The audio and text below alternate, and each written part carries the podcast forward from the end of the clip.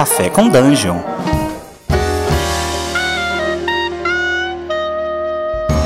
Bom dia, amigos do Regra da Casa. Estamos aqui para mais um Café com Dungeon, na sua manhã com muito RPG. Meu nome é Rafael Balbi. Hoje eu estou bebendo aqui um cafezinho bem, bem escuro, bem amargo, porque eu acordei, pô, felizão, cara. E aí, quando eu acordo felizão, eu tomo esse café para ficar elétrico. Porque hoje é o dia, rapaz. hoje a gente vai trocar uma ideia aqui com o Dudu Sport, voltando aqui ao podcast mais uma vez. É, pô, depois de um financiamento coletivo bem sucedido da Tetralogia Angélica. E, cara, a gente vai falar sobre o RPG segundo Eduardo Sport, que vai ser um prazer gravar. E, bom, antes da gente começar, eu queria lembrar você que você pode se tornar um, um assinante do Café com Dungeon. Você, a partir de cinco reais, consegue assinar o nosso, o nosso podcast e assim você ajuda a gente a se manter com uma edição profissional bem bonita e também é, a voltar a ter cinco episódios por dia e por semana e até mais, cara. A gente tem projetos interessantes aí sobre história do RPG, uma série sobre game designers e muito mais. Então, é, dá, uma, dá uma conferida aí, picpay.me barra café com dungeon e melhor, você ainda participa de vários sorteios aqui dos nossos parceiros. Então, dado esse avisinho aí, é, vamos voltar aqui ao episódio de hoje com a honra aí de ter estar tá recebendo novamente Dudu Sport. Fala aí, cara, bem-vindo de novo. Engraçado você falar isso, cara, porque eu vou te falar, essa era justamente a palavra que eu, que eu ia usar, de verdade, honra. É uma honra estar aqui. É, porque, como já falei várias, algumas vezes, ou todas as vezes que eu participei, o RPG faz parte da nossa vida, e, cara, é uma honra inenarrável poder falar sobre isso, né? Inclusive sobre as influências, sobre o nosso começo no RPG. Então, uma, uma honra e um privilégio estar aqui, cara. Obrigado pelo convite. Tamo junto, cara. Vai ser, vai ser assim, é bem maneiro quando a gente, a gente sabe mais ou menos o que, o que esperar. Eu sei mais ou menos o que esperar da tua história do RPG, porque eu acho que, assim, a gente deve ter, deve ter muitos episódios em comum quando ele, porque a gente, pô, Rio de Janeiro, né? Essa coisa de ver o RPG surgir no Rio de Janeiro, mais ou menos na mesma década.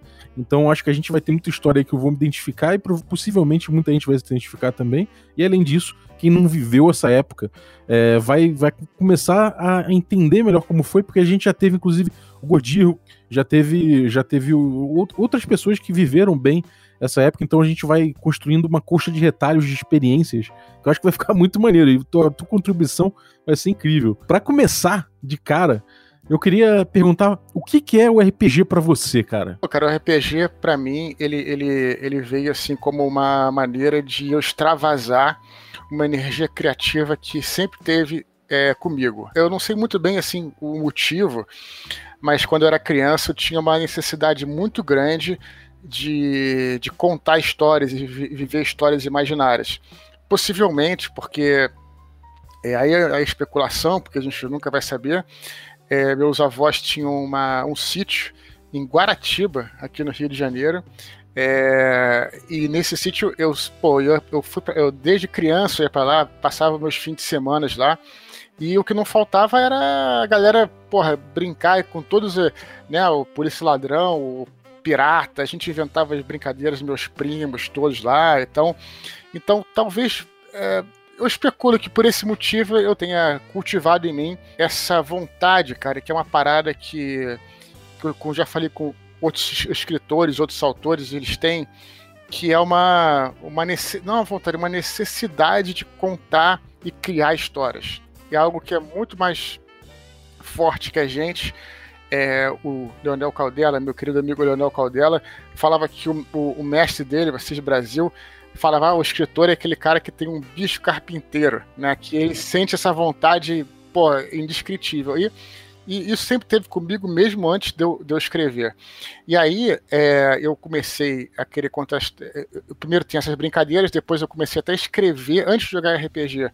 É, no colégio, lá no começo escrevendo histórias em quadrinhos, depois é, escrevendo contos e tal.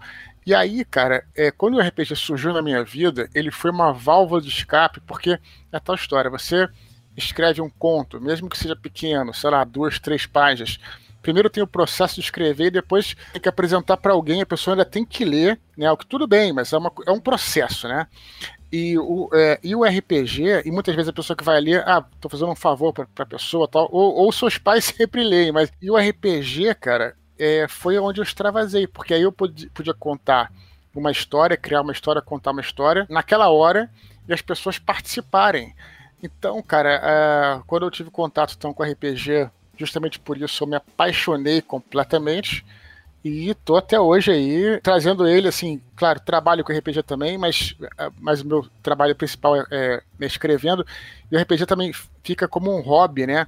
Que eu tô sempre em contato com ele, né? Embora jogue menos hoje em dia, mas é algo que se, é, é, um, um imã, cara, que sempre vai, vai nos levar para ele, né? É muito difícil o RPGista perder essa atração né, pelo, pelo, pelo hobby. Eu uma vez estava lendo um livro é, sobre, dados, sobre dados de homens, né, que o livro da editora Record, que fala sobre isso, é um cara que escreveu esse livro depois de, de velho, velho naquelas, né, nossa idade, né? E ele tinha ficado 10 anos sem jogar RPG, e ele falando, dando testemunho dele, dizendo que durante esses 10 anos, mesmo sem jogar, o RPG sempre teve com ele, sempre teve no imaginário dele, sabe? E, e, é, o RPG é algo que você nunca vai largar, uhum. né? Se você realmente gostar daquilo. O RPG vive para sempre dentro de você, né, cara? Não tem jeito de tirar isso. Claro, pô. E, cara, quais foram as formas que você enxerga como as principais formas que o RPG mudou sua vida a partir do momento que você começou a jogar? Primeiramente foi, foi nas, nas influências, né, cara? Eu tinha uma influência quando eu só escrevia. É, eu não conhecia o RPG muito de ficção científica, né? E o RPG ele, ele, ele trouxe na realidade para mim é, uma vamos dizer assim uma influência também de fantasia, né? Porque a gente começava, eu comecei a jogar muito Dungeons and Dragons, né? Que foi o, o meu começo, né? E o mais importante que eu acho que isso trouxe pelo menos para minha carreira de escritor é tentar pensar naquele cenário, naquele universo, de uma forma coerente, de uma forma que tudo faça sentido. Porque o jogador de RPG, né, ele quando você, diferentemente da literatura, né, quando você coloca o jogador de RPG é, no cenário, ele, por exemplo, ele é um elfo, digamos, ele vai querer saber como é que é a sociedade élfica, como é que a magia funciona, se ele for um mago. Ele vai querer saber tudo que está em volta dele, ele tem o direito de saber. Afinal de contas, ele é um personagem vivo, entre aspas, daquele mundo. Então isso me ajudou muito na minha carreira mais para frente, né? Eu, eu conheci o RPG, na verdade, quando eu estava na... Essa história é até engraçada, cara, porque eu nunca fui bom de matemática, né? Matemática, física, química, sempre fui péssimo. E eu sempre ficava tradicionalmente de recuperação. Era tradição ficar de recuperação. E até engraçado, porque eu sempre fui meio piadista e contar piadas sem graça. E a pessoa falava, pô, mas você não estuda o ano inteiro e vai ter que estudar nas férias. Eu falei, claro, as férias são dois meses. O ano inteiro é o ano inteiro. Então eu estudo nas férias. não é lógico. Mas por que eu estou falando isso? E aí, a recuperação no meu colégio, você só frequentava os horários daquela aula. Por exemplo, se você tinha aula de matemática no segundo tempo, você ia lá, chegava no segundo tempo, assistia aula de matemática, aí se tinha uma outra aula no quinto tempo, você ficava, sei lá, zanzando, podia sair do colégio, né? E aí nessa que é um amigo meu, o Andrés Ramos, que aliás até ilustra muitos dos meus trabalhos hoje em dia, ele já tinha contato com o RPG e falou: Ah, vamos lá para casa jogar Dungeons and Dragons, tem uma turma que tá jogando lá, vamos aproveitar aqui esse tempo vago para jogar RPG. E eu, cara, assim, ficava achando estranho, porque o RPG, para quem não conhece a parada, é algo muito estranho. Assim, porque é um jogo, o cara falava que é um jogo tal. Ele falava, ah, mas no jogo o demônio pegou o Cristiano, o Cristiano era o primo dele, né? O demônio pegou o Cristiano, enrolou o rabo, e aí bateu pra cá, bateu pra lá, jogou o cara. Aí eu ficava pensando, pô, cara, como é que um jogo vai reproduzir isso? Pra quem, é porque pra gente, a gente sabe, pra quem não joga, é algo muitíssimo estranho, assim, muito novo, né? Porque o nosso nossa ideia de jogo é War, porra, sabe? Então não tem muito essa coisa. Então, eu fiquei muito curioso, mas o que me levou a jogar foi que é, o Andrés e o Caio, que até é o Blue Hand, também conhecido do, do Jovem Nerd, é, eles estavam falando que, ah, mas o Caio ele tem um arco do Hank, aquele arco que é igual ao do Hank, arco de é, Lightning Bolt, né? É o arco mais responsa de todos, né, cara? É, aí você, caraca, que que é isso? Aí beleza, aí um, um certo dia eu aceitei, fui lá jogar. Eu me lembro que era o, o famoso Rule Cyclopedia, primeiríssimo jogo que eu, que eu participei lá, e montaram um bárbaro para mim. E o meu primeiro jogo foi algo muito estranho, porque eu é, comecei a jogar e aí eu morri. Era uma arena, uma parada tipo luta de arena mesmo. E eu morri. E eu morri, jogaram uma pedra em cima de mim lá e tal. e eu achei, eu tive que, tinha que voltar, tinha que ir embora. E aí na hora eu achei chato. Mas aí, na medida que eu fui indo para casa, eu ia caminhando, né? Eu comecei a imaginar aquelas cenas na minha cabeça. E eu me lembro que foi nesse momento, quando eu atravessei uma rua, que eu pensei, pô, esse jogo é, vai mudar minha vida, porque é, e, e, aquela coisa ficou comigo, né? Outros jogos, você ia lá, jogava War, nada contra War, aliás, adoro, por sinal, tô falando aqui, vai parecer que, tenho, que eu não gosto de War, mas assim, um jogo de tabuleiro, coisa do tipo que eu também adoro, um jogo de tabuleiro, você joga e aquilo fica lá, né? Você até pode comentar pelas regras e tal, mas o RPG é diferente, cara, o RPG você leva com você, adiante, né? O jogo continua. Tanto continua que a gente está aqui falando sobre RPG, tanto continua que quando você encontra um, um, camarada que joga RPG, são dois malucos, porque os caras ficam falando das aventuras e quem não entende fica totalmente alienado, mas, pô, os caras estão, sabe, se amarrando no que estão falando. Então, RPG captura corações e mentes, né? Então, naquele momento ali que eu descobri que, pô, então aí. Só que urgia a minha vontade de também contar histórias. E aí eu comecei a escrever é, jogos de RPG, comecei a inventar minhas próprias regras. E aí, enfim, é, depois eu até falo mais para não, não monopolizar muito aqui o papo, porque sabe que fala de RPG é um troço que tu não para mais. Uma curiosidade pessoal, assim, porque, pô, você viveu em Copacabana o tempo todo, né? É, eu moro aqui há. Cara, desde que eu nasci. Na verdade, no mesmo lugar, desde os três anos de idade. Eu morava ali na, na Gastão Baiana, que você conhece, é uma ladeira sinistra. Sim. E depois eu mudei aqui pra, pra baixo, aqui perto do, perto do Hotel Ota, onde eu tô tô desde então. Qual foi essa rua que você estava atravessando quando você teve esse insight de que o RPG mudou sua vida? É, isso foi em Ipanema, na verdade. Foi. É, eu acho que era Vinícius de Moraes, porque o Andrés morava na Vinícius de Moraes. Meu pai, na época, morava no Nascimento Silva, que era um pouquinho mais afastado. Então eu estava atravessando a rua para poder ir para casa do meu pai naquela situação específica lá. É muito maneiro imaginar, cara. eu também tinha, tinha grupo em Ipanema também, então circulei mais ou menos nessas, nessas ruas. É engraçado a gente pensar que o RPG acaba sendo quase uma maçonaria, né? Você divide com certas pessoas uma linguagem que muita gente não entende, muita gente não sabe do que você está falando, eles até arranham que você está falando de uma fantasia, de uma coisa assim, mas é quase uma maçonaria, né, cara? Não, só para só nesse capítulo aí que você acabou de abrir, o RPG e a cidade, você é... Pô, cara, aqui, aqui, aqui no Rio era muito comum quando a gente era moleque, não ter lugar para jogar. E uma vez a gente foi jogar, para a galera que conhece aqui o Rio, lá na Lagoa, né, onde tem umas quadras polivalentes. Não sei se você. Né, porque lá tinha uma, uma luz que ficava à noite, de madrugada acesa, a noite inteira. E a gente, pô, Rio de Janeiro mega violento, e o nego tava também não tinha nada roubar, né? O nego tava cagando, a gente foi jogar Gump Supers lá, no meio do, no meio do no meio da madrugada, sabe, cara? Então, é, a galera se divertia mesmo, né? Assim, é, é era uma, uma outra época também. Né? Eu já joguei RPG ali na pracinha do bairro Peixoto, naquela, naquelas mesinhas de xadrez que tem ali de damas. E juntou velhinho. De madrugada também, né? Foi, cara, foi final da tarde, assim, num, num domingo. E juntou velhinho vendo, cara. Sem entender nada, mas ficou perto ali, sentou na mesa do lado, virou pra gente e ficou olhando com a mão no queixo. é, pois é, a gente, a gente jogava onde, onde podia jogar com meus irmãos, por exemplo, a gente jogava dentro do avião, que a gente viajava muito com, com, meus, com meu pai, né? A gente jogava dentro do avião, então onde tinha uma abertura a gente tava jogando RPG. Maneiro. E, cara, você começou então com o D&D Cyclopedia, né? E depois eu passei, é, é foi assim, o D&D Cyclopedia eu nunca mestrei, né? Eu joguei nesse, nesse, nesse dia, eu fiquei tão empolgado, cara, tão empolgado, que eu peguei uma folha de papel ao maço e comecei a criar um sistema de RPG. Olha que maluquice. É, aqui com. Eu tinha. Até tenho seu colecionador daqueles bonequinhos do Action Figures do Star Wars, na época dos, da década de 60, de, desculpa, de 70 e de 80, aqueles antigos. Uhum. Então eu, listei é, todos os bonecos que eu tinha, e o cara jogava um dado e, e, e dependendo do dado, saía o boneco. Então o cara, ah, você vai jogar hoje com o Ewok aqui e tal. E era uma, era mais uma, um jogo de arena, assim, de comecei assim, né?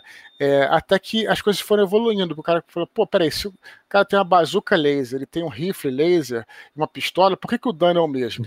aí eu, pô, entendi. Aí eu comecei a me interessar, porque o AD&D ainda era muito complicado para mim. Até que no Natal eu ganhei, então, os livros de, de AD&D segunda edição, que aí eu comecei a jogar, apanhando no começo, sem saber as regras, fazia muita besteira, como muitos, né? Uhum. Mas depois eu, depois eu fui é, me empenhando de modo que durante muito tempo, hoje em dia é mais difícil, mas eu acho que o AD&D foi o sistema que de regra, eu acho que foi o que eu mais é, entendi, sabe? Foi o que eu mais sabia. Uhum.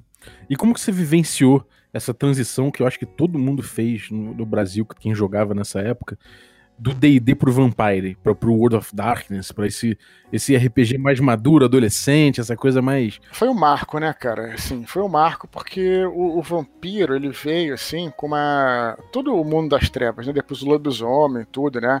É, é era complicado porque assim, eu era muito fã de AD&D, né?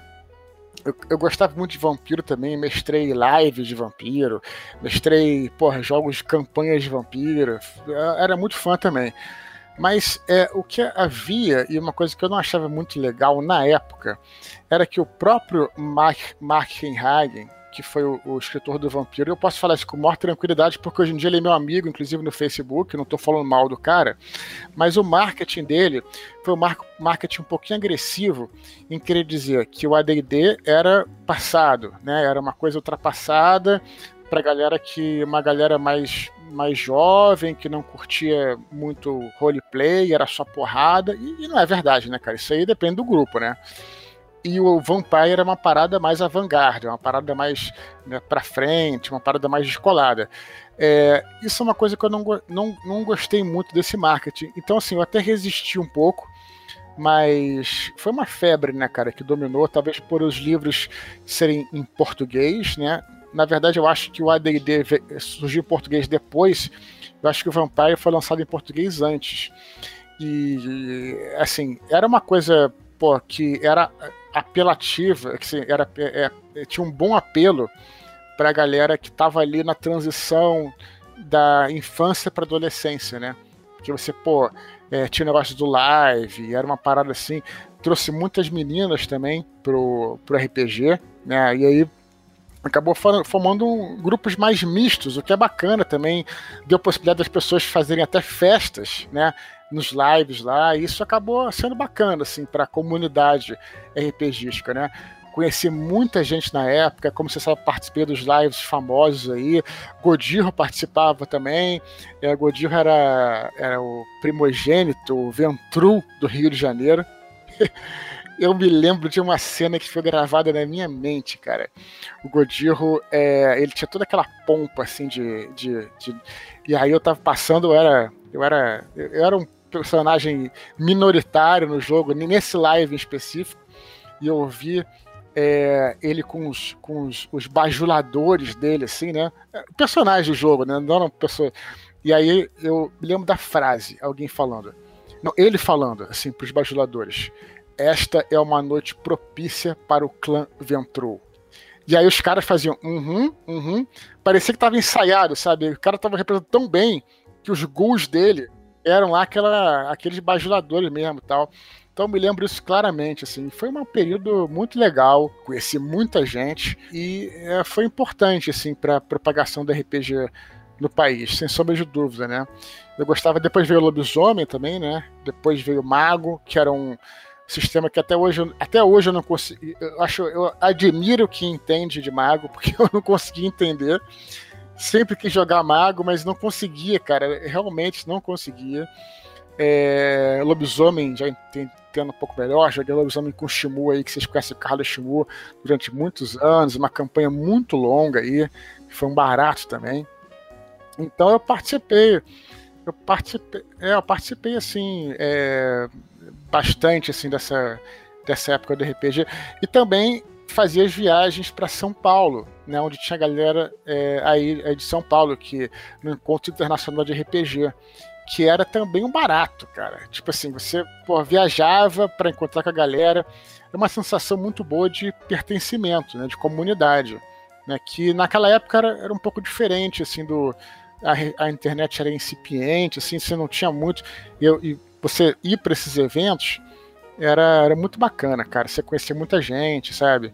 É, era, era bem. Foi uma época bem rica mesmo né, para RPG. É, eu lembro, eu lembro dos eventos que eu ia para o Internacional de RPG em São Paulo. E aí, pô, pegava um ônibus. Foram os primeiros, as primeiras viagens que eu fiz sozinho, foram essas. E era, porra, uma sensação de liberdade ao mesmo tempo de pertencimento, como você falou, que era muito legal, cara. E como você vê esse, esse hiato que a gente teve do RPG dar uma sumida, né? Como é que você sobreviveu a essa época? Ah, não, olha, é, é o seguinte, teve, na verdade, é, teve assim, traçando uma timeline, vamos ver se você vai concordar comigo. Nada que eu falo aqui também é, é decreto de coisa nenhuma, assim, pelo menos que eu me lembro. teve aqui a. A gente teve esse, esse período aí do, do, do, do vampiro.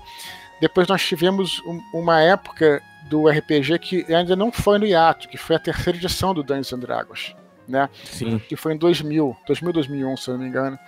Então, é, também teve uma ascensão, uma volta aí do D&D, né, do RPG com a terceira edição, terceira 3,5. É verdade. Né, que, que foi até interessante porque foi um sistema que veio, é, de novo, eu não estou aqui para julgar nada, mas diferente da quarta edição, que dizem que meio que foi colocada, proposta pela editora, a terceira edição ela veio como uma necessidade mesmo dos, uh, dos jogadores. Né? Se você observar a timeline do D&D, né, você percebe que você tem lá o AD&D, que ele foi se inflando, se inflando, se inflando, de modo que as pessoas queriam opções, mais regras.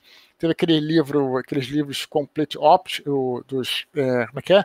Os options, né? Era o Players Option, né? Players Option, sim. Te dava opções, ataques críticos e tudo mais, tabela de crítico, tudo. Combat and Tactics, né, cara? Combat and Tactics, eu adorava isso. Na verdade, antes do Combat and Tactics eu já usava aquelas, todos aqueles completes e misturava porra, gladiador com ninja, e enfim, a gente fazia o diabo. Aí você teve isso aí, então era necessidade de que o sistema mudasse, se tornasse mais maleável, e foi o que se observou com a terceira edição. A terceira edição veio realmente para unificar aquilo, né? Com as classes é, múltiplas, com as multiclasses e tudo mais. E aí você teve essa ascensão aí do, do, do, do, da terceira edição. É claro que ela também se inflou de maneira que é, Aí depois teve, teve o Pathfinder, né? E depois teve a quarta edição, que pelo que eu observo da timeline, e na verdade eu vou até te perguntar, porque eu não quero também fazer nenhum tipo de julgamento, quem sou eu, parece que com a quarta edição é que o RPG começou a ter, uma, uma é, ter um declínio, não só no Brasil, como mundialmente. Não sei se você tem essa impressão, e eu não estou aqui para criticar o sistema. Só estou falando que eu observo, o que eu observo uh, pela pela, pela história do, da comunidade RPGística mundial. Não sei se até te pedir a tua opinião. Pelo que eu, eu saco, assim, do, dessa, dessa, dessa época, né? Eu tava, nessa época, eu tava em retiro espiritual jogando as mágicas, que é, que é um jogo de maluco. Uma outra parada completamente diferente. Eu tava nessa época aí em outra parada. Mas, assim, depois da terceira edição, eu realmente. É, a terceira edição chegou a, a, a, começou a chegar no seu fim, né? É, teve a coisa do lançamento, meio que. Eu acho que o marketing do, da quarta edição foi bem equivocado. É, teve muitos equívocos no, no, momento de lançamento. É uma edição que precisava de um apoio digital maior. Então ele, eu acho que ela saiu um pouco antes do que os recursos tecnológicos tinham. Enfim, uma série de fatores que levou o D&D a perder o carro-chefe, né? Deixou de ser o carro-chefe do mercado, e isso não é um bom sinal, né? Na verdade, é aquela, aquela máxima que o pessoal fala que quando o D&D vai bem, o mercado vai bem. Então, acho que isso foi isso que aconteceu. O D&D não estava bem e o Pathfinder assumia a liderança. Não, não foi um bom sinal, na verdade. Foi de que o mercado todo não estava lá essas coisas. Por outro lado, a gente teve aí um momento muito bom, né? Que foi, que, que, que foi o, o vácuo que isso criou. Que aí surgiram aí os, as comunidades que começaram a discutir RPG indie, uh, a Old School Renaissance também. Então, por outro lado, a gente teve um problema de, de, de mercado de publicação, né? Mas por outro, acho que a gente teve uma, um certo renascimento de, de jogo de, de jogos mais independentes, né? É, sem dúvida. É, assim, eu, eu, o, que eu, o que eu vejo também, né? Eu, eu também fiquei nesse tempo, assim, meio no hiato. Claro que eu não sei também se isso pode ser. É uma junção de fatores, né, cara? Porque uma coisa leva a outra. Você vê que quando, sei lá, um grupo para de jogar, aí depois o outro grupo fica desanimado, e aí a coisa vai esfriando naturalmente. Uhum. E, e, e, o movimento contrário também é verdadeiro. De repente, ah, o cara começa a jogar e aí você vai falando sobre isso. Os podcasts, né? Esse podcast aqui, ele é. Acho que você não tem noção de como ele é importante para a comunidade brasileira de RPG. Porra, obrigado. Só porque não fala inglês, senão seria mundial. Mas por comunidade, é, eu diria portuguesa, até lusofônica, para falar um termo mais bonito. Mas porque isso aí aquece é, os ânimos e o mercado, e pô, estamos jogando e aí a coisa vai caminhando. Eu acho que existiu ali nesse ato. Eu falei da quarta edição, mas eu não tô também aqui porque não dá para saber, né? É, é uma coisa que levou ao, ao esfriamento né, do, do RPG e depois, por algum motivo, em 2014, talvez, com a quinta edição, aos poucos, então, é, o RPG vai retomando aí o fôlego, né? É, você tem razão que teve esses jogos indies todos tal, mas de modo geral, acho que a partir de 2014, eu acho que, que a quinta edição ajudou bastante nessa retomada também. Muito. Né? Porque pegou como se fosse um stand, é, não estandarte, mas uma bandeira para ir adiante, né? E aí as pessoas voltaram a jogar. É, mercadologicamente, a quinta edição foi revolucionária demais, né, cara? Sim, claro, claro. É, é, nada é perfeito, né? Mas, mas nesse ponto você tem toda a razão. Eu, eu gosto muito da quinta edição, a gente pode até falar sobre ela, mas nesse caso aí eu, eu concordo plenamente. Então esse ato eu sobrevivi aí, é, escrevendo, também jogando meus jogos independentes e, enfim, fazendo algumas outras coisas, sabe? É, inventando dentro do próprio sistema da terceira edição, que era o que eu tinha na época, eu inventava muita coisa independente também, é, misturava regras, fazia regras da casa, mas também, como muita gente, também dei uma esfriada e aí isso retomou aí a partir de 2014, 2015, na minha visão. Uhum. E, e, cara, como é que você como é que você vê o RPG atual assim em termos de porque assim agora ele já não é mais essa tanto essa maçonaria que a gente tinha mais dos anos 90, né? A gente vê que o RPG hoje em dia tem uma linguagem que já é um pouco mais difundida. Até porque tem muita série, muita coisa que fala. Quer dizer, que não é que fala sobre RPG, mas que toca no assunto, que tem. É, é quase uma moda que todo, todo sitcom quase hoje em dia tem uma, um episódio do DD, né? E tudo mais. É, como é que você vê o lugar do D&D depois desse ressurgimento, né, a partir desse, desse ressurgimento, na cultura pop? Ah, é, é óbvio que é, nós, como RPGistas, queremos que cada vez mais pessoas joguem. Eu, você, eu, eu citei aí, a gente está falando muito de Dungeons and Dragons, porque é o, é o sistema que eu mais conheço, mas não quero ficar aqui só no D&D. Né, o RPG em geral, é, eu acho que é uma coisa que a gente... A gente defende isso até o final, né? Só tem benefícios, só tem benefícios, né? Se for listar aqui é, as coisas que a gente aprendeu, história, inglês, é, português, é, é, a gente fala, se fala muito inglês, né? Pra galera que, que lê os livros, os livros em inglês. Mas os livros bem traduzidos também, ou escritos aqui no Brasil, pô, Cara, o, o, livro traduzido do Vampire, cara, era, era, meu livro de cabeceira. Pô, aquilo me ajudou também a, a, na minha carreira literária também. Então, inglês, português, é, socialização, a gente pode falar de mil coisas, só que mais importante talvez seja os amigos que a gente faz jogando RPG e tal. Então, mas onde é que eu queria chegar? Eu acho é importante e interessante que mais pessoas joguem. É, por outro lado, tem uma, vou jogar uma polêmica aqui, que quando eu era mais novo, eu era assim, o, o cara que achava que todo mundo poderia ser um jogador de RPG, né? Que todo mundo era um jogador adormecido. Que se um, um bom mestre apresentasse o RPG para aquela pessoa, seja qualquer pessoa, ela ia se apaixonar. Eu tinha um pouco essa ilusão, e hoje eu acho que não é exatamente assim tal, eu, talvez eu, eu, fosse um pouco arrogante nesse sentido, hoje eu sou mais humilde. É, assim como tem gente que pode gostar de X, Y e Z, e tá tudo bem, é, tem gente que vai gostar de RPG e gente que talvez não goste tanto. Então, hoje em dia eu aceito essa realidade. É, eu, eu, vejo isso, assim, eu, eu, sou o cara que eu sempre adorei iniciar as pessoas no RPG. Né? E você vê, aquele cara vai ser um RPGista, aquele vai jogar porque tá com a galera, aquele talvez não vai jogar tanto, entendeu? Então, é, também existe esse aspecto, né? A gente também tem que ser um pouco humilde e pensar, pô, sabe, o RPG é uma coisa bacana, e, e, e faz bem, mas nem todo mundo vai ser um, vai se apaixonar pelo hobby também. Existe também esse aspecto que se fala pouco, né? Mas também acredito que é uma verdade também, sabe? É, tem esse lado, né? É, por, mais que, por mais que as pessoas entendam o que um pouco mais do que é RPG, nem não necessariamente todo mundo vai, vai entrar nessa onda, né? Isso é uma verdade, cara. É, não quer dizer que não vai jogar ou, ou, é, ou, que não é acessível, não é isso, mas é porque existe mesmo aquele cara que, porra, sabe, é, gosta da parada, né? Que, que essa turma aí, que eu acho que foi até a galera que manteve a RPG vivo durante muitos anos aí, apesar dos pesares, sabe? É verdade. E, cara, assim, a gente vê que o D&D, no início, ele foi muito influenciado pela literatura pulp, né? Isso é uma coisa que as pessoas têm estudado cada vez mais, o que que influenciou o D&D. É, tem todo esse movimento aí do old school que, que, que estudou o Appendix N, né? Aquele material lá de, de literatura que influenciou o Gygax, o Tolkien, né? Também. Agora, hoje em dia, pegando a quinta edição, por exemplo, é, quais são as influências literárias, assim, ou de certa forma do mundo pop que você vê é, influenciando o D&D. A gente não pode mais dizer que, por exemplo, que, que é tanto Conan de repente, mas de repente tem uma outra literatura influenciando mais. Você, você vê alguma coisa em relação a isso ou você acha que o D&D ficou sim, simplesmente autorreferencial? Não, cara, isso é interessante essa pergunta e muito pelo contrário. Eu vejo como é que a, a cultura pop vai influenciando o Dungeons and Dragons, né?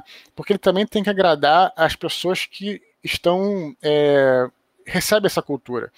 Eu vejo hoje, por exemplo, dentre ela está, obviamente que você pegar o Players Handbook atrás, ele vai estar listado, todas as coisas. Mas eu vejo, por exemplo, assim, claramente como é que o, o Game of Thrones, né, o Guerra dos Tronos, influenciou essa nova edição. Se você quiser jogar o DD 5 sem alinhamento, você consegue. A gente já falou até aqui no nosso programa sobre alinhamento, né? Quando você volta lá para a terceira edição, que foi de, foi de 2000, você vê claramente ali algumas coisas que o Senhor dos, que tem que você do Senhor dos Anéis, por exemplo. Pô, eu me lembro que tinha um feat, inclusive, que era aquele feat, feat do Legolas, que o cara dava duas é, duas flechadas, né? Lembra que o Legolas pega duas flechas e atira? Tem até um desenho no livro, eu acho que era isso, que era, um, que era, uma, era uma proeza lá, que você usava para aquilo.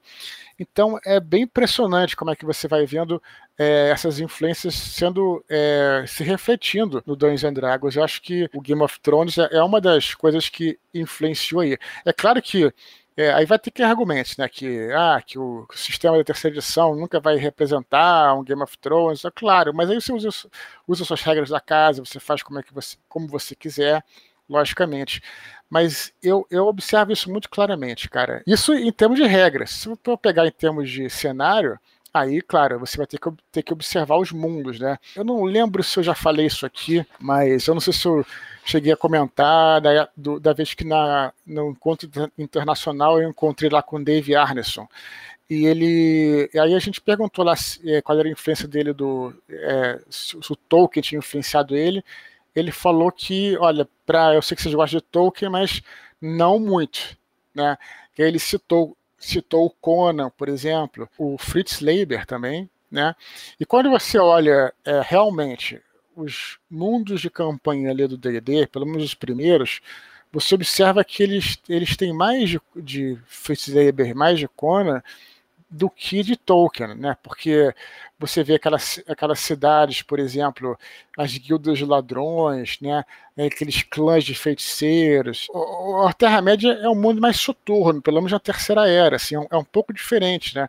Eu mesmo já tentei mestrar na Terceira Era, né? E assim, é, dá para mestrar, mas é mais complicado. Você tem menos cidades, né? Você tem menos coisas assim. Então, realmente você vê, você vê o reflexo disso no, nos cenários e nas próprias regras também. É, não, e aí tem também um, um caminho oposto, né?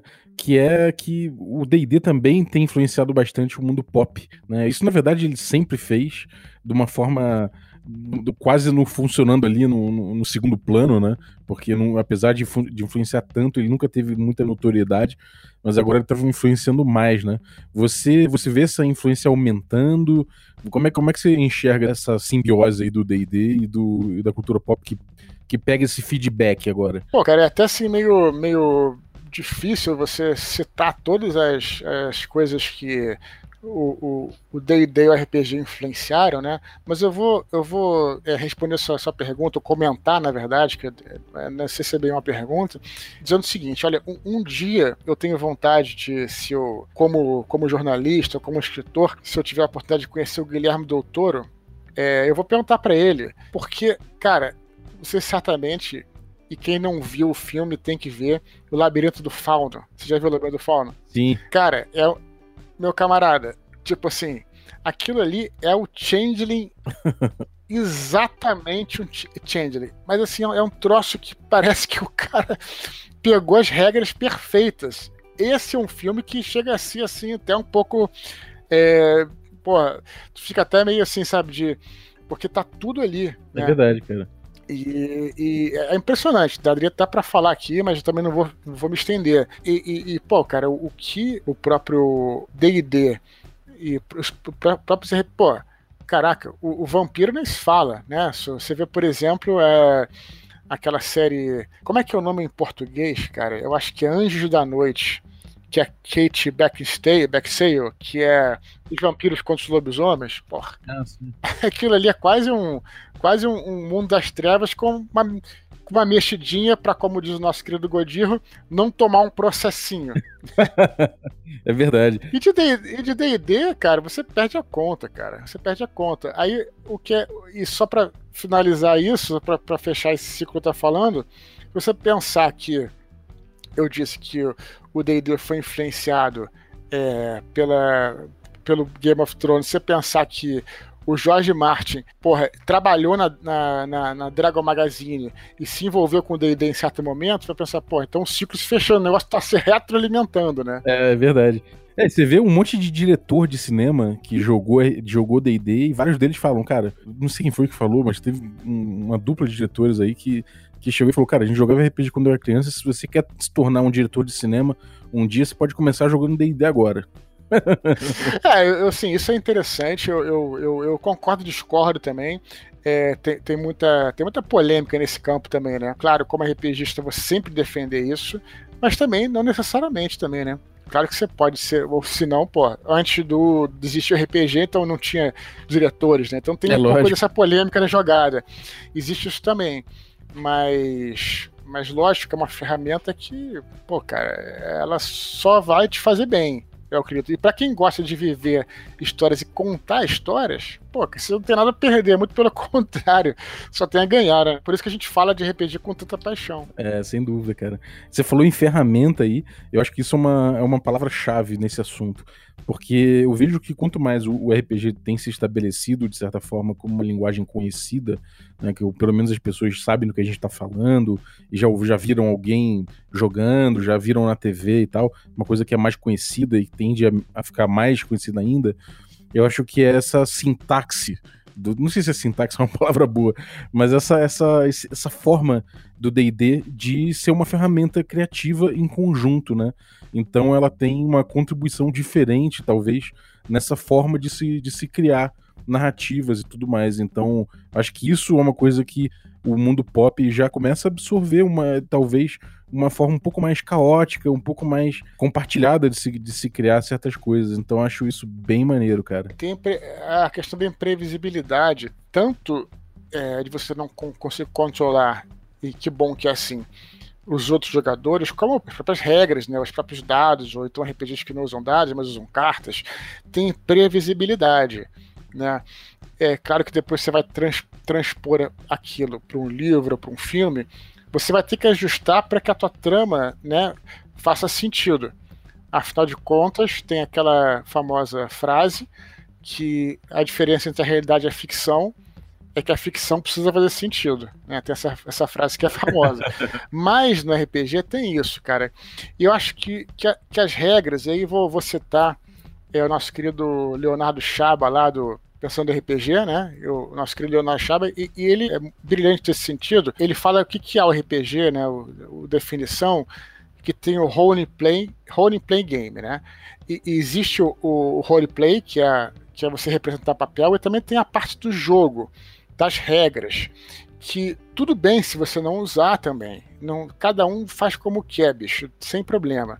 Mas uma definição mais, né, mais, mais clássica, o game, né, o jogo, é, tem a, é, é a parte até química, né, de você jogar o dado, de quando cai 20, quando cai 1, aquilo, aquilo é químico, aquilo ativa alguma coisa, sei lá, ele sabe explicar que ele faz mestrado nessa parada, alguma coisa no seu cérebro, alguma coisa que dá uma adrenalina também. Então essa, a junção dessas duas coisas que não existia antes, né? você já tinha jogos, jogos sempre tiveram, sempre teve jogo. E o roleplay, que é, é representar papel, como no teatro. E quando você juntou as duas coisas, representar com a adrenalina do jogo, Aí você tem esse, essa mistura, esse elemento que a gente às vezes nem sabe por que, a gente gosta, né? Por, por, por, isso que eu hoje em dia, né, cara, assim, e eu só jogo é, dados abertos na minha mesa. Ah, mas por quê? Porque a emoção, porra, vai lá para cima. Você tem que esconder o calabouço, os monstros, também não dá para ser assim. Cada um faz como quer, mas eu, particularmente, só jogo dado aberto agora, porque Cara, a experiência é outra, bicho. Aí o jogador sabe que pode morrer, ele pode matar e que ele tá vivendo uma coisa mais real, né? Mas, de novo, também dizendo que eu não tô aqui pra, pra dizer nada, assim, pra jogar nada, cada um faz o que quer. Mas lembrando desse nosso, nosso querido Léo aí, que ele, ele falou isso brilhantemente no podcast dele, né? A gente sem saber, sem saber o que, que é isso. Aí ele explicou. Aí ele até ele trabalha com isso, né? Faz, tem as teses dele lá, que é, é o roleplay game, que tem adrenalina e tem também o, a maneira, como é que você vai representar e tudo mais, sabe? É, e cara, como é que, como é que isso chegou para você e assim, como, eu, eu já te perguntei isso num outro episódio, mas acho que vale a pena trazer um pouquinho de volta. Como isso influenciou o teu trabalho, né? É, de uma forma mais, mais marcante, assim e como ele tem uma, uma, pergunta mais específica, como ele tem influenciado nesse momento agora a tua produção? Cara, é assim, é, é como eu estava falando, é como uma ferramenta. Você não pode, ao escrever um livro, também ficar preso a aquilo que acontece no jogo, porque de novo você tem que seguir uma trama, né? No livro é diferente do RPG, você tem que seguir uma trama, mas você usar como uma ferramenta é algo incrível. Eu, eu posso falar mil coisas aqui, mas eu quero é, é, falar uma, um aspecto que eu acho que eu não falei aqui das outras vezes, que é a questão dos personagens. Né? O, o escritor, o artista em geral, ele é um observador do mundo. O Stephen King falava muito isso. O Stephen King, é, do livro sobre a escrita, o cara que observa, né? o cara que vai. Olha uma pessoa entrando é, na lanchonete e fica observando aquele sujeito, como é que ele age, como, como é que ele fala tem uma autora chamada Gloria Campbell, Campton, que escreveu um livro, um livro excelente chamado Dialogue. E nesse livro ela, ela propõe exercício para você também ir para um, um, café e ficar ouvindo o que as pessoas estão falando atrás de você, anotando, né? Eu não consigo fazer isso porque eu sou tímido demais, eu fico. Aí vão achar que eu sou um espião, coisa assim. Mas, mas o artista e o escritor observam o mundo, né? E o que, que o RPG pode te ajudar? Você usar é, isso assim como é, pro criar os personagens, né? Roubar um pouquinho daquela personalidade do personagem e trazer para os seus personagens literários. Eu fiz isso várias vezes, né? Como eu joguei, na maioria dos meus livros aí, eu joguei as aventuras, né? Com é, o meu irmão, por exemplo, Thiago Rex, com a minha irmã, com, com o Shimu, por exemplo, o Carlos Shimu foi, já fez dois personagens. Então, é, eu não precisava criar muita personalidade do personagem, porque eu sabia como é que o Shimu ia agir jogando com aquele personagem. Afinal de contas, eu jogo com ele há anos. Como é que o meu irmão agiria jogando com o Daniel? Daniel é um personagem lá do, da, da minha série lá, é um anjo meio anti-herói, sabe? Não é, não é o, o Thiago Rex, mas como é que é o Thiago Rex jogando com o personagem? Como eu joguei anos com ele, com aquele personagem, eu sei o que ele ia falar, como é que ele ia agir, e conseguia simular isso até quase como um, imitando o cara, né? E aí isso dá um estofo até para o teu trabalho literário, né? Não que as situações sejam as mesmas, mas a maneira como aquele personagem age, ele se torna mais vivo quando você tem essas ferramentas. Claro que cada um, de novo, trabalha com a ferramenta que quer. Stephen King mesmo, como acabei de dizer, não tinha ferramenta de RPG, ia para a lanchonete, ficava olhando os outros e, e ficava observando. Você tendo essa ferramenta e querendo acrescentá-la no seu trabalho, é, é uma boa ideia. E Bom, e por aí vai, né? Você, outra coisa que eu posso falar é você ter essa noção de conflito, né? Olha que interessante, você sente isso de maneira orgânica. Você está jogando e daqui a pouco o jogo fica muito chato. Né? Você planejou lá a tua parada tal, e o jogo fica chato porque não leva a lugar nenhum, as pessoas ficam, sei lá, fazendo torre de dado, e aí e ele te força a colocar um conflito. Mete um, um um bando de, de orcs aí que surgiram do nada pra, pra galera, sabe? Sei lá, estou falando em combate, mas pode ser outras mil coisas, sei lá, entendeu? E o RPG, ele naturalmente vai te dar essa noção do que, que é uma curva dramática, né? Que é sempre assim. Você encontra o conflito, o conflito se chega ao seu ponto máximo, é resolvido e depois cai. Aí calmaria, blá, blá, conflitos. Então, essas curvas dramáticas, RPG, ele vai te dando, o mestre, o mestre inexperiente, ele vai sentir isso na mesa, porque os jogadores, sem querer, vão pedir isso. É outra coisa que você tem, pode trazer para a literatura, né? Da mesma forma, tem uma hora que você, sei lá, você fazer um, quero fazer um livro que vai ser um barato, vai ser porradaria do início ao fim. Esquece, o vai encher o saco. Você tem que ter a curva dramática, cara. Senão ninguém aguenta. Ah, não, mas então vai ser eh, todo mundo quieto, falando, pô, sem, sem acontecer conflito nenhum, também vai ser chato. Tem que ter essas curvas. O RPG, você, ele te dá essa compreensão, né? Você ao vivo vai aprendendo né, na porrada ali. E, e, cara, o projeto atual, o projeto no, que você está escrevendo agora, nesse momento, é, qual é, tipo, tem alguma influência de RPG específica que você, que você esteja trabalhando, alguma, alguma referência, alguma coisa assim, que você fala, pô, isso aqui tem tudo a ver? Cara, na verdade, o que eu estou escrevendo agora é um projeto que, que eu trabalhei durante a minha vida que tem menos a ver com RPG, mas é impossível não ter a ver por todos esses motivos que eu te falei, que estão tão entranhados no meu trabalho. É, eu estou escrevendo, depois de, de escrever é, os meus romances de fantasia, né? É, e sempre esses romances tinham alguma pitada de história. Eu sou um grande fã de história, um grande curioso pela história da humanidade. Eu resolvi que eu é, ia escrever um. Vou entrar de cabeça e escrever um romance histórico para me desafiar. Porque, justamente pelo RPG, e isso eu usei muito nos meus livros de fantasia, é, a gente sempre tem aquela, aquele recurso da magia. Para algumas pessoas pode ser difícil trabalhar com isso, para a gente que joga RPG a vida inteira, é, não é que vai ser uma coisa fácil, mas você incluir um recurso mágico, ele, você resolve muita coisa.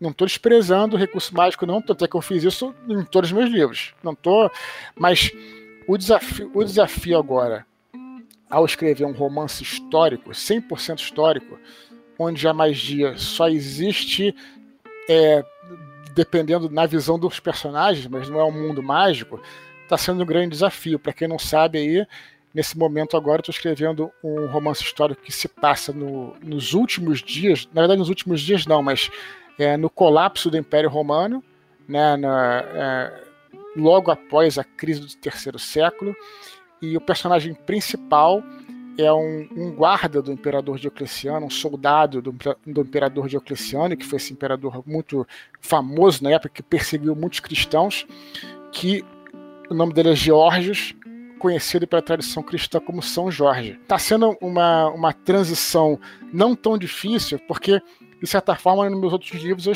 eu, eu, eu sempre usei um pouco da temática. Eu nunca escrevi nenhum livro religioso, mas a temática dos anjos tem a ver com a mitologia hebraico-cristã, com as tradições é, cristãs e tudo mais. E agora é, eu tenho esse cenário que é 100% histórico, mas um personagem que ele, ele não é histórico, não existe vestígios históricos de São Jorge, mas é, o que a tradição diz é que ele viveu ali no meio dessa confusão né, do, da, da, do, do, final da crise do terceiro século, onde você tinha revoltas religiosas, rebeliões provincianas, cara. Quer dizer, as rebeliões nas províncias eram piores do que as invasões bárbaras, até as invasões, no caso, tanto na Germânia quanto na Pérsia, porque se você perdia uma província, gerava o efeito dominó e todas as províncias achavam que podiam se rebelar também e o império ruía. Então, é, muitos dos esforços desse imperador também foi no sentido de manter as suas províncias intactas. Enfim, é isso que eu estou trabalhando agora. Então, se tem a ver com RPG, bom, nesse sentido, no sentido assim mais literal não, mas também sim, porque o RPG me ajudou e sempre me ajudou, sempre vai me ajudar a criar histórias, as curvas dramáticas, como eu falei aqui, os personagens. A gente já jogou algumas aventuras, isso é maneiro falar também, na Roma Antiga. Recentemente joguei uma até agora com o Afonso 3D, que também é conhecido da turma do RPG aí. Cara, muito maneiro. A gente fez uma aventura na, em Constantinopla, na época era Bizâncio. Que eu falei, ah, vocês querem jogar em que, querem jogar em que época? Aí ele e a esposa tinham acabado de voltar de Istambul. Ele falou, pô, então vamos, então vamos jogar aqui é, em Bizanço. Olha só, Eduardo, faz uma aventura e se vira. Aí fiz uma aventura também que se passava na cidade, tinha a ver com, com, a, com conflito com os cristãos e tal, e foi bem maneiro também. Então, cara, assim, é, é isso que eu estou trabalhando agora, e se tudo der certo, o livro sai em novembro. Vamos ver como é que vai ficar também. Porra, muito maneiro. Então, cara, vamos fazer um bate-bola aqui para terminar? Claro. Então, cara, é, alguns, vou falar um tema assim rapidinho e você diz o que, que você acha disso. Hit point flutuante, você muda o hit point no meio do, no meio do combate, o hit point do monstro? Eu não roubo nada, meu irmão. Só tem uma, uma, uma situação em que, que eu posso roubar e é sempre a favor do personagem quando eu erro. Aí já aconteceu de eu roubar. Né? Então, assim, por exemplo, eu errei alguma. Perdeu a mão? Não, não, não perdeu a mão, não. Assim, isso pode acontecer também, perder a mão, mas não é assim, não. Alguma coisa que eu fiz errado. Por exemplo, sei lá, eu sem querer dei um, um dano maior pro cara e aquilo foi crucial que foi o dano que matou o sujeito, que poderia matar o sujeito.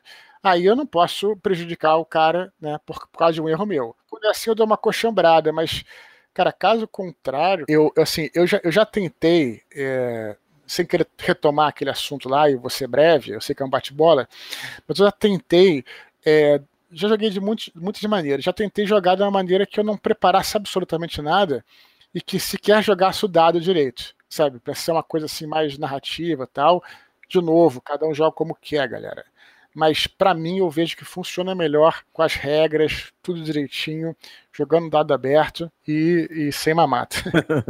é, e cara, no D&D quinta edição, você prefere milestones ou XP por ouro dos D&Ds antigos? Prefiro milestones pelo simples fato de ser mais fácil, mais simples, porque e tá mais rápido. Eu acho que é bom para todo mundo, sabe?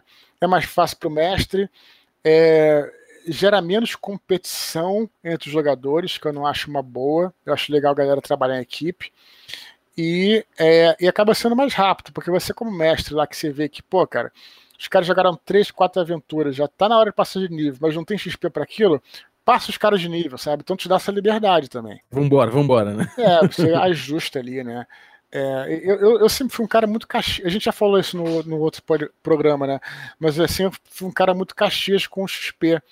E a galera, agora jogando com mais Stone, o pessoal tá amando. Fala, porra, cara, o Eduardo tá, tá uma mãe aí com a galera e tal. Mas isso todo mundo tá gostando, eu também, né? Então acabei adotando aí um pouco dessa, dessa, dessa prática aí. Maneiro. Lobisomem ou Changeling? Vou te falar que eu gosto dos dois, tá? É, Changeling, eu acho que eu só joguei uma vez, se eu não me engano. Mas é um jogo que eu adoro, especialmente um jogo, o próprio livro para ler, ele é muito bonito, né? Lobisomem, é, algumas pessoas têm suas críticas, eu também adorava, pelo menos quando eu jogava com o Shimu, né, ele era um excelente mestre do lobisomem.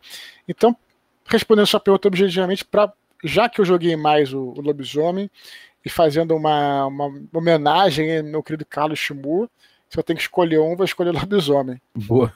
E o que, que foi GURPS para você? É, GURPS, fala-se muito mal do GURPS. Eu não tenho nada contra o GURPS, muito pelo contrário. Eu nunca mestrei GURPS, mas eu joguei uma, uma campanha pequena é, de GURPS Supers com um amigo meu. Eu adorei, cara, achei um barato. Acabou que, como eu tinha acesso aos livros de D&D, de AD&D, para mim era demais aprender dois sistemas e o meu grupo jogava na época mais o AD&D. Então eu acabei indo por esse lado. Mas é, eu acho que o GURPS ele teve um papel fundamental, fundamental no RPG em si, né? É, justamente para permitir que as pessoas passeassem por outros cenários. Né? É, muita gente começou a jogar Vampiro através do GURPS, começou a jogar Cyberpunk através do GURPS. Para mim, acabou que teve pouco reflexo, só porque eu, eu jogava AD&D, mas eu reconheço todo uh, o valor do GURPS. Não... Quero deixar bem claro que eu acho um barato, assim. E, cara, música para jogar RPG? O CD clássico, clássico dos jogos de fantasia é, aqui em casa era o do Conan. Porra, muito clássico. E sempre quando tinha uma, uma cena em que o nego matava o dragão, eu não lembro do nome da música, mas tem um, lá um, uma música que tem um pico assim de, de, de coisa e sempre tinha que ajustar a música para ser a hora que a galera matava o dragão. No entanto, eu vou te dizer, cara, é, hoje em dia eu jogo menos com música, até para ficar mais prático, mas eu escolheria o CD do Conan aí. É, boa, boa, boa indicação, cara. Isso é, um, é bem épico pra caralho, dá uma ajuda. E já denuncia idade também. Né? é, rodava em vinil, né? e como você descreve, assim, pra descrever rapidinho, é, como você descreve de forma rápida o papel do mestre de RPG? De forma rápida, eu vou, de forma rápida eu vou descrever o que, que é para mim, tá? E cada um vai ter a sua noção. É, o que é para mim ser mestre é ter é, a felicidade é, para divertir as pessoas, fazer que as pessoas se divirtam. Essa é a minha grande felicidade, cara. Assim, quando eu vejo que o grupo está se divertindo, o grupo está gostando de jogar, o grupo está unido. O mestre de RPG, na minha concepção, é aquele cara que sente essa, essa alegria. Né? Por isso que eu não entendo particularmente muito os mestres que são perversos, é, sádicos. Né? Porque, porra afinal de contas, né, eu, eu vejo para mim mestrar isso, é você divertir as pessoas. Então, para mim, esse é o conceito do mestre, sabe? Sim, é verdade. E o item mágico mais legal do D&D para você? Ah, cara, tem muitos, né? Tem aquele... É, bom, eu vou falar um que é icônico. Eu não sei se é mais legal não, porque também... É, aí tem tanta coisa para pensar, mas o que me vem à cabeça... você lembra... Você, talvez você lembra. É até engraçado. Lembra do Babette of Maelstrom? Você lembra dessa espada? Não lembro, cara. Babette of Maelstrom, não lembro. Então, procurem aí, cara. É, uma, é, um, é um item que tem no Enciclopédia Mágica, que ele dava uma explosão que eu acho que era 10 de 100 de dano. Cara, isso era muito engraçado, cara, porque, tipo, era uma parada surreal, né? Mas tinha, tem os itens desse Enciclopédia Mágica, tem, tem, acho que são três ou quatro volumes. É, ou são dois, eu acho, sei lá. Mas ele tem vários itens engraçados, inclusive tem a máquina de refrigerante lá, que o, que o Mister foi no outro plano buscar, sabe? Tem umas coisas assim. No geral, mas no geral, assim, brincadeiras à parte, eu gosto muito de itens uh, perecíveis, cara. Eu gosto muito de itens com carga, itens que possam acabar, é, itens como poções, por exemplo, porque aí você vê que o jogador fica mais empenhado uhum. em guardar aquilo que ele tem. Observa mais sua ficha, fica mais atento, sabe? É, a famosa história do nosso jogo lá de quando eu jogava. Qual era o nome daquele jogo? Resident Evil, não era? Que você tinha. Eu não sei qual dos dois, tinha uns. Um que era concorrido do outro. Que um deles, as balas eram contadas. Contadíssimas. Né? E, pô, isso dava uma tensão extra na coisa, né? Maneiro. Então, e agora uma trivia rapidinho. Não sei se você curte trivia, mas uma trivia sobre a D&D segunda edição. Eu era bom nisso, você ainda sou. Hit Dice do Death Knight. 8 9 ou 9 com dados de 10 faces? Acho que era 9 com dados de 10 faces, não era? Acertou, miserável! é, rapaz, porra, isso é uma, é uma parada que era talvez o único bicho ali que tinha, tinha, tinha dados de 10 faces pra você rolar o HD dele, né, cara? Ah, pô, eu, eu, lembro melhor isso. Olha, eu vou te falar, olha, se você. Eu vou te dar uma dica, Bob, que se você vai. Se um dia a gente se encontrar ao vivo e a gente não tiver tempo de jogar RPG, a gente vai jogar esse jogo que eu vou te falar que é uma trivia de AD&D. Teve uma época que eu joguei isso, a galera era vidrada em AD&D e, e, lançou lá nos anos, você não vai encontrar, só acho que 90 e poucos, lançou uma, um, um, jogo tipo um perfil, tipo um, um master, que era trivia de, de AD&D que aí a turma se reunia e o pessoal, todo mundo sabia de regra tal. Aí como é que funcionava, por exemplo, a parry? Aí o cara te dá mais dois e menos dois, blá. então é, eu era excelente nisso na época, né? Mas o Death Knight eu já não lembrava, muita coisa eu não lembro, mas eu lembrava porque era do Dragonlance, né? O Dragonlance era o mundo que eu mais joguei. E ele tinha duas paradas que eram sinistras do Death Knight, que era primeiro que ele voltava magia para você. Lembra disso? Você jogava magia, eles estavam tinham resistência mágica, e se ele tirasse mais do que tanto, a magia ia voltar para você. Ele pegava a tua bola de fogo e jogava de volta, por exemplo. Sinistro, rapaz. e tinha uma parada que era, que era sinistra também, que era um spell que hoje em dia acho que nem existe mais, cara, que era o Power, Power Word Kill. Tá lembrado disso? Sim, sim. Power Palavra Kill. poderosa é matar. É. O cara olhava para você e se você tivesse menos que, sei lá, 80 hit points, 70, não sei quanto é, você simplesmente morria. Então, eram duas habilidades do Death Knight que, que eram, eram era, era duro, cara, de enfrentar. É, cara, eu, eu tenho, tenho memórias complicadas com Death Knight. Já, já, já esgacei um grupo com essa porra e falei depois, hum, peguei pesado. O foda é que tinha na época muito essa parada do save or die, né? E nesse caso nem save tinha também, né? Então era meio sinistro. Como é que você ia fazer? É. Afinal de contas, se você quisesse, se você botasse, pelas regras do ADD, se você botasse um Death Knight na mesa e você soubesse, e nada de ele soubesse, que o cara tinha menos de. Eu não vou lembrar quantos hit points, vamos colocar 60. Era o cara aparecer e você matava um personagem. Era, era complicado mesmo, assim, de, de, de funcionar o negócio. Pra terminar, que aí eu não sei se você já. se você pegou tanto desse livro, já que você não, não mestrou dele, mas de repente, por ter jogado, de repente você sabe. E fora, fora que é um pouco da cultura do DD, eu acho que dá pra, dá pra sacar um pouco. O Finger of Death é a versão reversa de que magia? Do que tem no Rule Cyclopedia? Eu não sei, cara, porque o, o Cyclopedia eu, eu só joguei umas três, quatro vezes. Eu não, não, cheguei a mestrar. Essa aí, cara, eu também já, já usei em aventura. Finger of Death é a versão reversa do Race Dead. Então, tu era um clérigo lá malvado, cara. Você tinha acesso à magia de quinto nível para mandar um Race Dead, você podia mandar o contrário. Aí o cara vai lá e manda um Save or Die, senão ele tá fudido. Porque no AD&D já não era reversível, né? Já era um spell e pronto, né? Se eu não me engano. É, exatamente. É, o D&D tinha um spell também nesse, né, nessa, nessa linha que era o Death Spell. Ainda existe isso, não sei. É, eu acho que não tem mais Death Spell não, cara. Que eu, que eu saiba não tem mais não.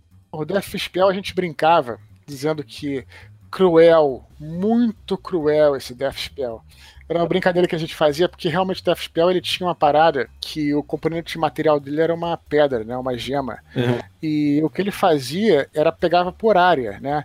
Então, não só as criaturas que estavam na área, como tudo que era vivo. Então, se tinha, por exemplo, uma árvore, né, ele, ele murchava a árvore. A energia vital ia para a gema e aí no final a gema virava pó. Então você não podia ser ressuscitado. O Death Spell ele roubava a sua alma também. Sim. Né? Então era outro. Ele não era tão poderoso, mas assim, esse efeito de roubar a alma de tudo que estava em volta era uma parada que você usar isso no campo de batalha, meu irmão, é, é um negócio que intimida, cara. É, eu gosto da, da magnitude das magias do D&D. Quanto mais antigo, mais, mais magnitude ela alcança, né, cara? São umas magias parruda, né, cara? Essa, essa era sinistra mesmo, cara. Death Spell dava, dava um cagaço, um cagaço esse aí. e agora, cara, a última, a última das trivias aqui, no AD&D, você vai lançar uma magia de sleep. Você, tem, você é um mago, você tá ali com, como seu último recurso. O AD&D, né? O AD&D. Né? O AD&D, exatamente. Seu último recurso que você tem é lançar um sleep. Aí, cara, você, como um mago, você abre a sua, a sua bolsinha ali de spell components, de componentes mágicos ali, e o que, que você vai tirar da sua bolsa para fazer uma magia de sleep? Essa é fácil, né? Areia, não é isso? Exatamente. É, ou então a pétala. Era, né? areia, era pétala de rosa ou era areia? Os Agora dois, é, os dois, um ou outro. Mas essa aí é, é, já é mais fácil justamente por causa do, do Dragonlance, né? Porque o, o Rastling é a primeira magia que ele usa nos livros, né? Rastling, pra quem não conhece, aí era o mago do Robe Vermelho, que é um famoso feiticeiro aí, mago, na verdade, né? Do, do Dragonlance. E aí, quando eles estão fugindo da taverna, né? Você, chegou a ler o, o Dragonlance? Eles estão fugindo da taverna e uhum. ele lança essa magia que tem os goblins estão atrás dele. Aí o, o paladino puxa a espada, fala, não, calma, meu irmão, vamos lá, deixa, deixa comigo. Aí puxa, aí joga, no caso acho que ele jogava a própria areia, né? O que esse livro, só para só completar aqui, acho que pode ser útil para quem joga, é, me fez ver uma coisa muito interessante que está tá na literatura. Eu sei que tem gente que não usa companhia de material, mas às vezes é legal usar porque é uma maneira de você é, enfraquecer o mago, né? Porque eu me lembro que posteriormente, no livro, eles estão presos numa parada de escravos, assim, naquelas gaiolas. E, e, e o cara, ah, o Hasley, faz a magia aí. Eu falei, vou tirar meus componentes materiais. Então é como se fosse o cara sem as sua, suas armas também. Isso também é interessante observar. Como é que são coisas que você pode usar, óbvio, não vai querer sacanear ninguém, mas pode usar, pô, para enfraquecer um personagem, enfraquecer no bom sentido. Às vezes o cara tá, sei lá, tá se achando o máximo. Pô, tira, e, tira as companhias de materiais, você não pode fazer mais nada. É, e tem o, um terceiro componente que é o Live Cricket, né? É, por exemplo, a pinch of fine sand, rose petals or live crickets. É? Doido, eu acho que porque. É, porque acho que ninguém, ninguém falou, ah, vou pegar um, um, um, um grilo vivo aqui e vou usar. é, cara, eu gosto muito desses componentes, desses componentes materiais, cara. É, realmente estavam. Pra, pra, se você é um cara que. Claro que você tem que ter um personagem jogando com mago disposto a isso. Se você tiver, fica realmente maneiro. O cara vai olhar no. O mestre não dá para ficar também. Até dá, vai, mas se tiver um cara disposto a colaborar jogando com mago e ele olhar o componente sempre, pô, ele ia falar, pô, então eu vou usar isso aqui. Aí fica mó barato, fica mais legal. Eu sou a favor de usar componente de material. É, o, no, no Spider Climb é um, uma gota de betume e uma, e uma aranha viva. Olha que específico, né, cara? Você não tem que comer aranha, não? Acho que tem, eu não sei. É, é na descrição, de repente fala, só, tô com, só anotei aqui os, alguns, alguns componentes. Mas, pô, muito doido, né, cara? Você chegar a botar ali um, um, uma gota de betume, é muito específico, né, cara? E o, eu acho que o, o Lightning Bolt não era uma, um bastão de vidro ou um bastão de, de cristal, uma coisa assim, se eu não me engano. Acho que o Lightning Bolt tinha isso também. Cara, você tinha que passar no, passar no seu manto, assim, pra ele dar aquela. Que foda. Isso, isso é maneiro, porque às vezes você acha que, né? Dá uma, uma nova vida também. É, é, cara, aqui, ó, tá aqui, você tem que comer a aranha mesmo. Você é. coloca o betume nela e manda pra dentro. Imagina. ser, ser mago não é fácil, não, meu amigo. Tá achando que. cara, pô, foi um prazer ter você aqui no Café com Dungeon de novo, cara. Brigadaço pelo papo, muito legal. Esse, é, esse foi o RPG segundo Eduardo Spor.